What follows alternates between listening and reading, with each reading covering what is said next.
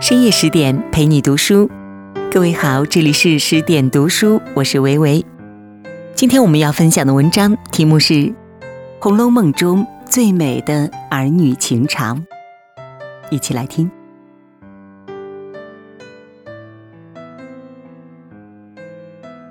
有一期《朗读者》中，董卿深情款款地说：“读不尽的《红楼梦》啊！”因为往浅了读，这是一个院子里的儿女情长；往大了读，这是一个朝代的盛衰兴亡。书中最令人荡气回肠的儿女情长，应该是林黛玉和贾宝玉。他们一见钟情，慢慢接触后发现，原来偌大个院子里，众多人群之中，只有彼此是知音。然而，他们的相恋并没有走到白首不相离的守候。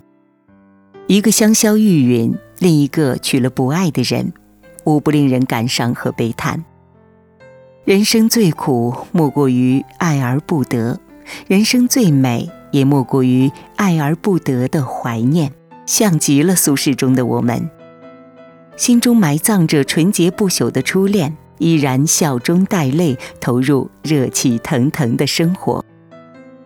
人生若只如初见的美好，应该是黛玉和宝玉的第一次见面。黛玉看到的宝玉是面若中秋之月，色如春晓之花，似笑似嗔的翩翩公子。黛玉想，奇怪，像在哪里见过。在宝玉眼中，黛玉袅袅婷婷，两弯似处非处的笼烟眉，一双似喜非喜的含情目，娴静如娇花照水，行动如弱柳扶风的娇小姐。宝玉说：“这个妹妹我曾见过。”两个人不约而同地生出似曾相识的情愫，在最好的年纪遇到对的人，是最美的童话。他们是何等的幸运啊！宝玉说的最多的话是：“我去看看林妹妹。”他出门前去看，回家去看，夏天中午去看，下雪天夜晚带着斗笠，提着灯笼也要去看一看。所谓“一日不见，如隔三秋”，说的就是最美的初恋，也是宝黛之间的爱恋。宝玉同薛蟠等人喝酒，行酒令时，宝玉唱：“滴不尽相思血泪抛红豆，开不完春柳春花满画楼。睡不稳纱窗风雨黄昏后，照不见菱花镜里形容瘦，展不开的眉头挨不明的更漏呀。”他脑海当中一帧帧画面，全是黛玉娇弱的身影。正如《知否知否》中的台词：“不惦记着你，怎么能够活得下去呢？”宝玉担心父去查功课，急得吃不好睡不稳。贾母命其他人帮他写字帖，黛玉早写了一叠，令紫娟悄悄送去。宝玉挨了父亲的打，哭得最伤心的人是林黛玉，她眼睛红肿，不敢见人，哽咽着说。从此以后可改了吧？我不擅长表达，以至于我习惯了揣测，去肯定，去否定，反反复复。后来我就变得敏感而脆弱。回忆过往，谁不曾在青葱的年岁奋不顾身地爱着某个人，眼中梦里全是他的好。爱这种东西，说不清道不明，来无踪去无影。如果在最好的年纪遇到真爱，别问理由，请深爱，因为歌德说过，初恋是唯一的恋爱。李海尔说，单凭美貌而获得的爱，那爱情是非常脆弱的。真正的恋爱需要契合的灵魂。林黛玉论活泼开朗，比不过史湘云；论温柔体贴、善解人意，比不过薛宝钗。可是为什么贾宝玉独对黛玉情有独钟呢？宝玉的生活态度是欣赏世间的美，不为求取功名而读书，过闲云野鹤一样的生活，是典型的道家思想。是庄子宁愿做一只烂泥里打滚的乌龟，也不愿意被放到高高的庙堂上祭拜。是不为五斗米折腰的陶渊明，住在阡陌交通、鸡犬相闻的乡下，欣赏着山气日夕佳、飞鸟相与还的风景，过着种菊东篱下、悠然见南山的自在生活。而深受儒家思想熏陶的人都看不惯宝玉不思进取的态度。宝钗劝他在仕途经济上下功夫，他翻脸嗔怒；史湘云劝他用功读书，考取功名，他说：“请姑娘到别的屋转转吧。”黛玉从来不说这样的混账话，因为黛玉主张“我只为我的心而活着”。宝玉暗暗地把她视为知音。三月的一天，宝玉带着一本《西厢记》在花树下读，一阵风过，落了满身、满书、满地的花瓣。宝玉兜着花瓣到青芳闸上，把花瓣抖落在水中，回头见黛玉，把花瓣扫起来，装入沙囊，埋在土里。宝玉看到，喜不自禁。黛玉问他看的什么书？宝玉瞒不住，两个人共坐在花树下读禁书。黛玉越看越爱，只觉得余香满口。宝玉视黛玉的葬花为惊喜，黛玉不为宝玉看禁书而吃惊，因为他们有相通的灵魂，彼此懂得。